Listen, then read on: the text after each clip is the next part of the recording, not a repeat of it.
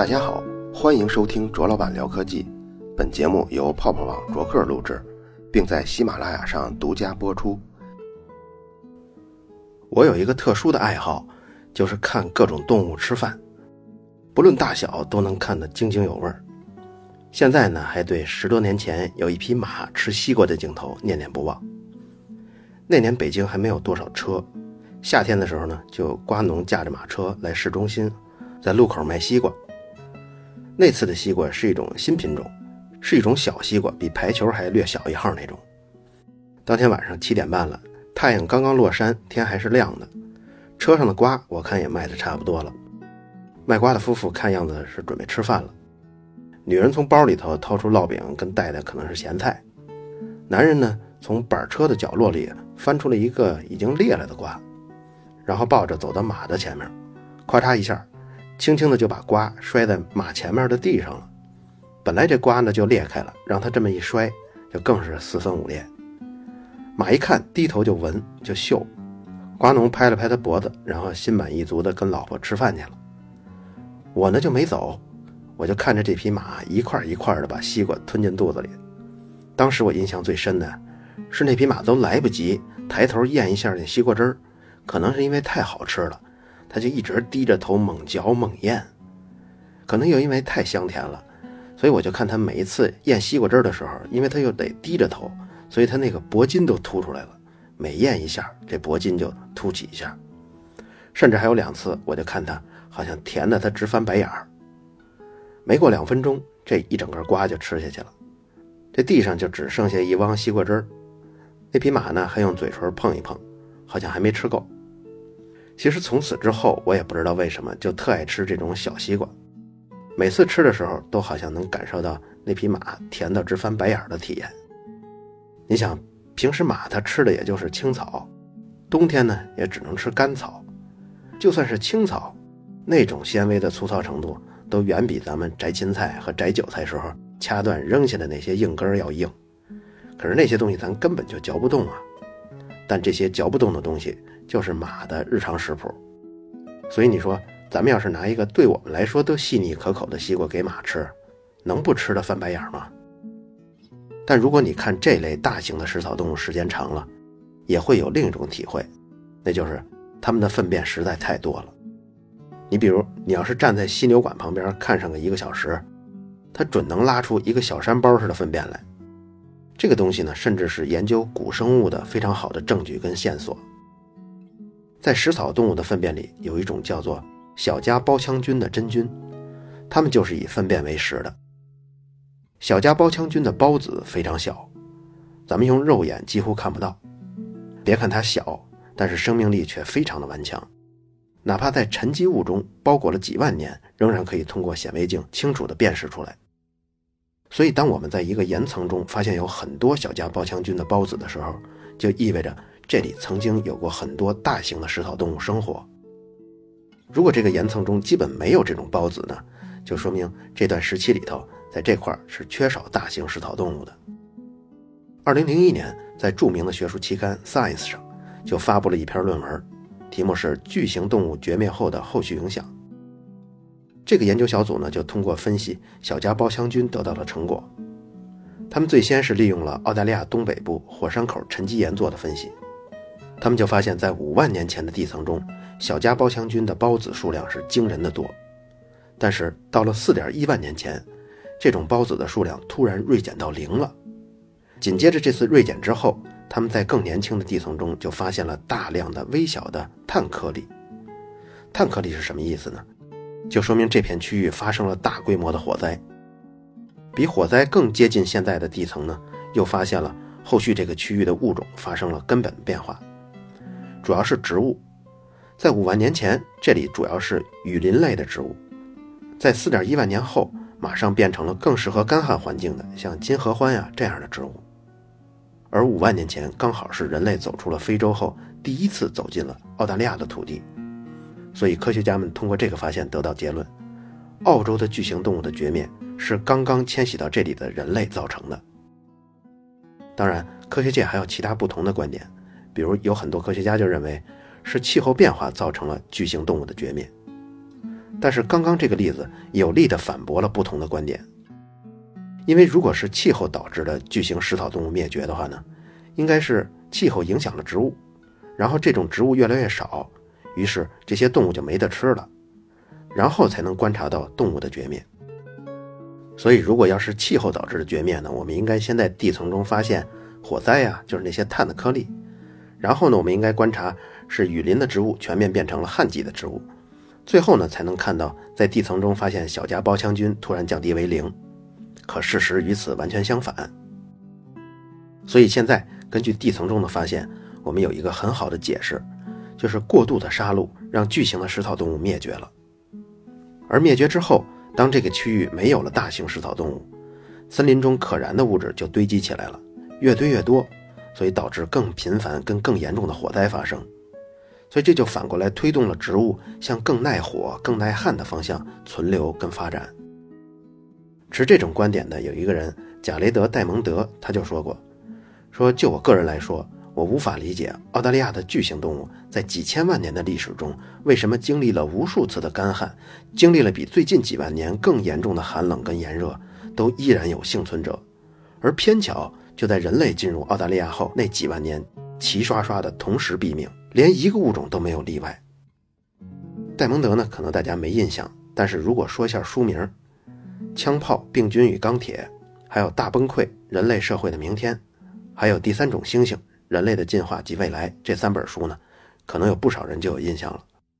他是当今少数研究人类社会与文明的思想家之一。我在这儿呢，也顺带着安利一下他的书，强烈推荐。我会把这些书都放在微信公众号的补充内容里。咱们接着说，提到“过度杀戮”这个词啊，有一篇论文正好就是以这个为题的，作者是亚利桑那大学的保罗·马丁，文章题目就叫做《史前的过度杀戮》。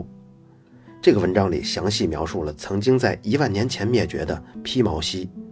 两点七八万年前灭绝的洞熊。后面呢，我只说说名字，不细说绝灭的时间了。它们绝灭时间基本都集中在两万年前到三百年前。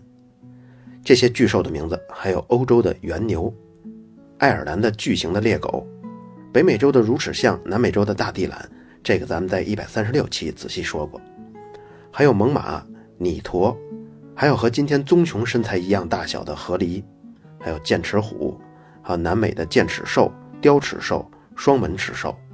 还有澳洲的一些巨型有袋类动物，比如像西袋熊、袋狮，还有三米多高的巨型短面袋鼠。还有咱们一百三十七期说的大海雀，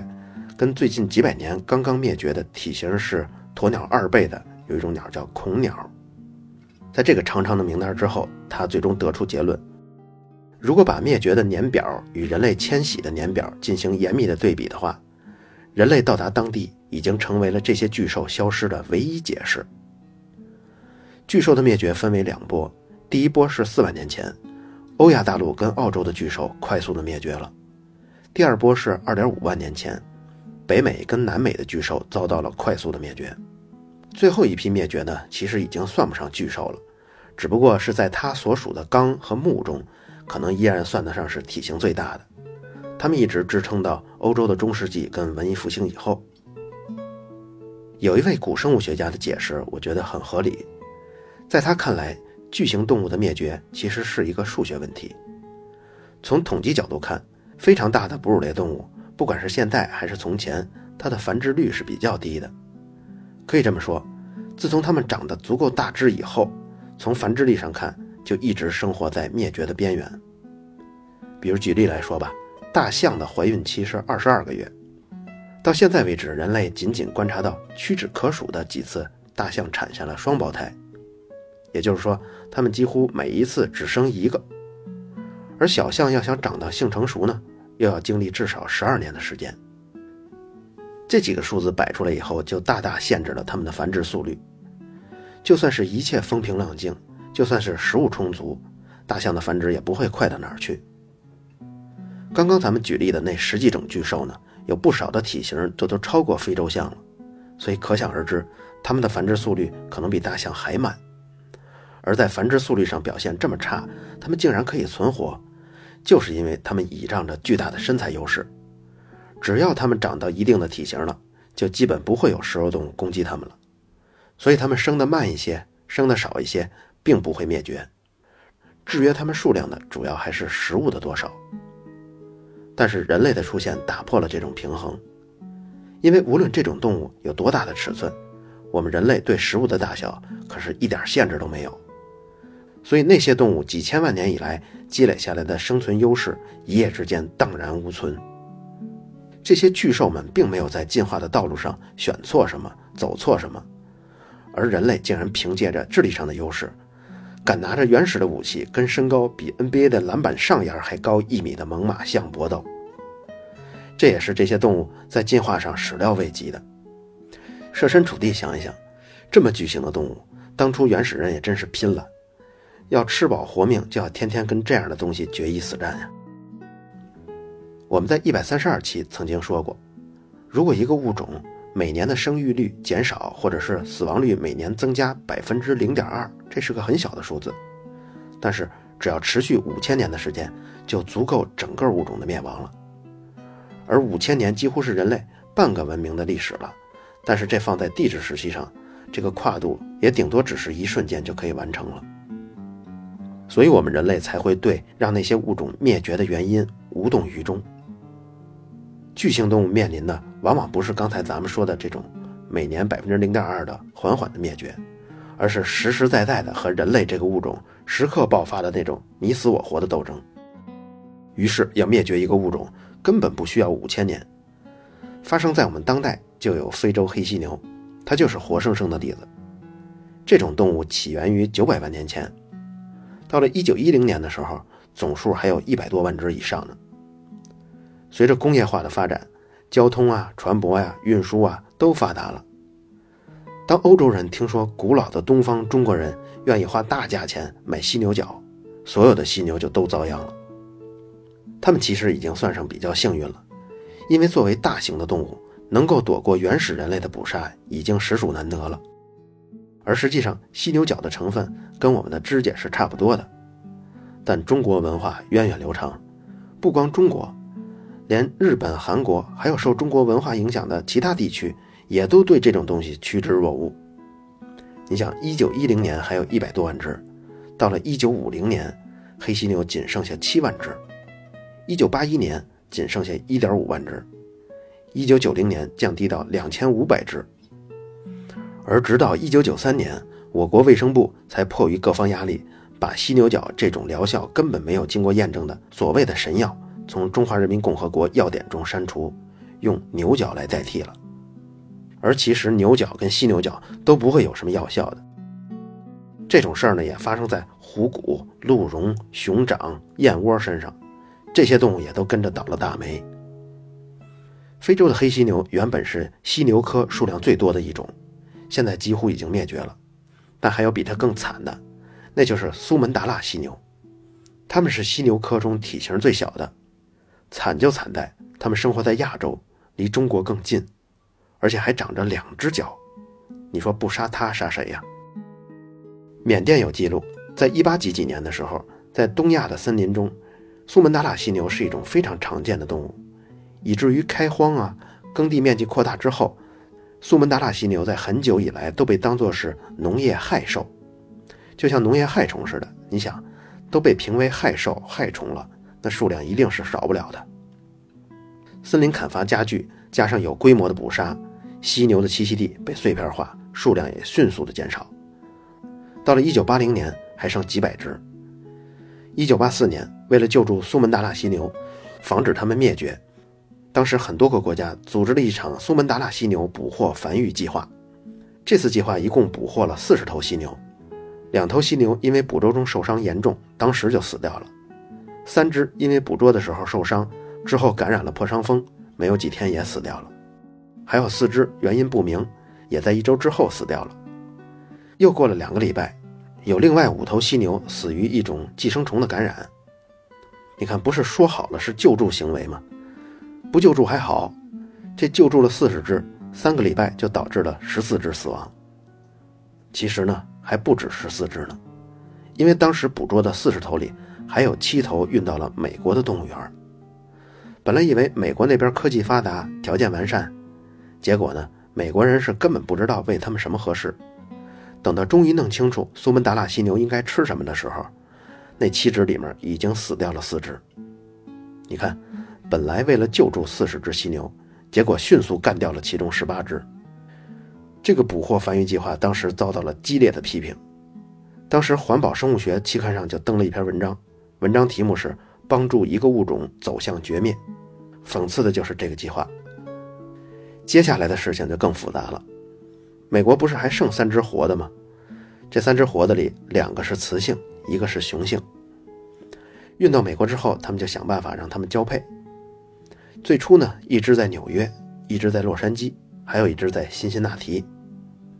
你要对美国地图了解啊，你就知道，一个是住在西南，一个是住在美国的东北，还有一个住在偏东部的地区。你要让他们交配，就得把他们往一块凑。所以运送犀牛跨越这几千公里啊，还能让他们都不死亡，这已经是很幸运了。好不容易都凑到了中东部的辛辛那提，又不敢贸然的把它们放在一起，因为这种犀牛一贯是独居的，一旦放在一起，马上就会打起来。这要是打出了命案，损失可就大了。在辛辛那提对三只犀牛仔细检查以后，就发现纽约来的那头母犀牛啊，实际上已经是老奶奶的年纪了，没法生育了。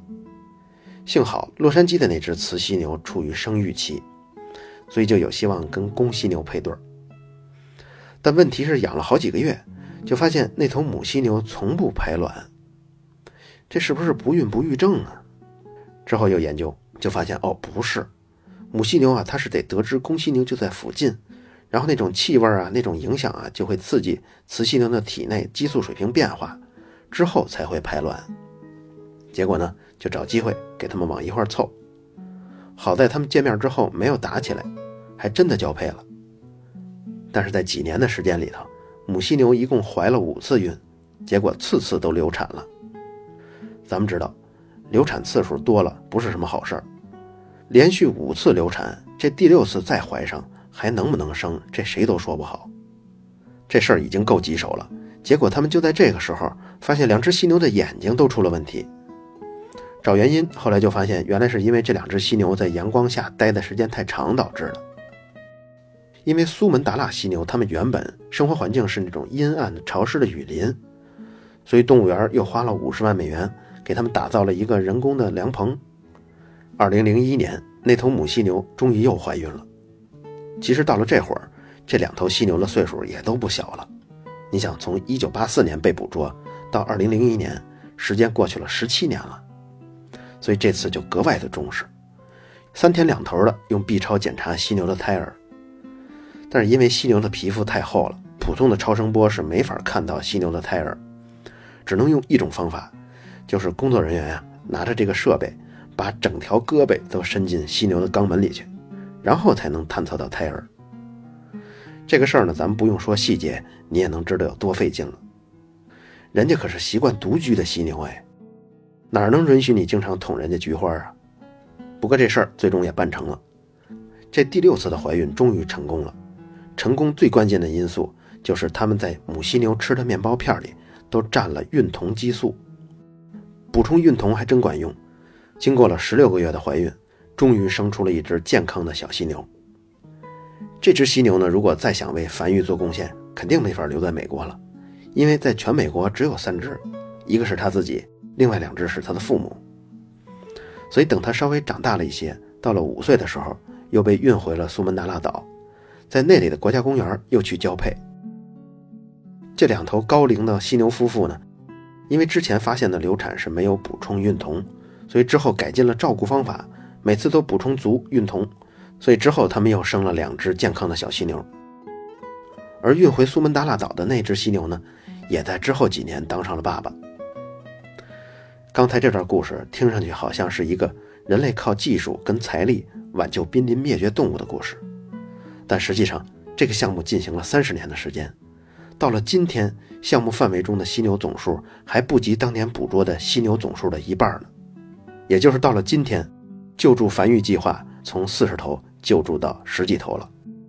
而刚刚我们提到的四只新出生的犀牛，就是最近三十年以来。全世界出生的全部苏门答腊犀牛了，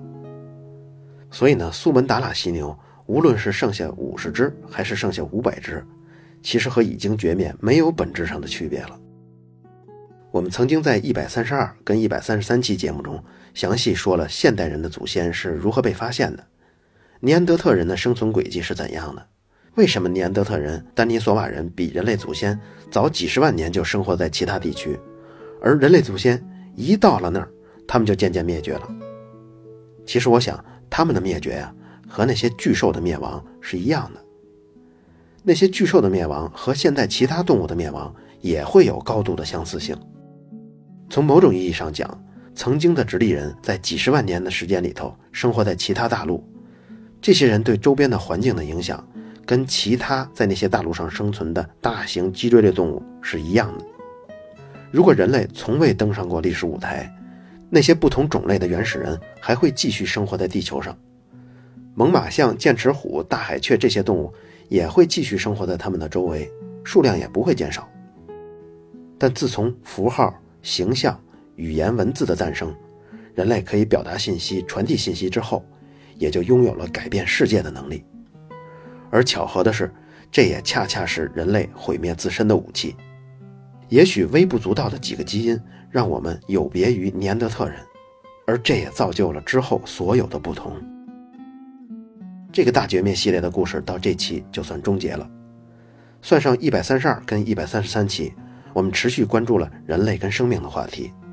从很具体的某个物种的灭绝，到统计角度看所有物种的全景的灭绝，从不同观点的科学家的立场，到面积物种的公式的应用，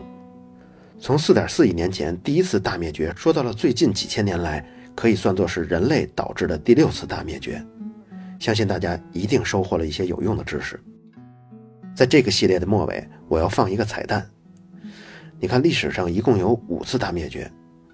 有没有某个物种躲过了所有的灾难，一直生存到今天呢？确实有，而且还不止一个。它们呢，在基因形态上基本没有太大变化。如果我们可以穿越回四亿多年前，那个时候它们在海洋里的样子跟现在是大致相同的。如果大家想看看这些幸运儿长得什么样，听众们可以在微信公众号“卓老板聊科技”中。回复这期节目的编号一百四十。好了，以上就是本期卓老板聊科技，在同名的微博和微信公众号中还有其他精彩内容，期待您的关注。如果您对本期节目非常认可，也可以在收听界面的最下方为我打赏。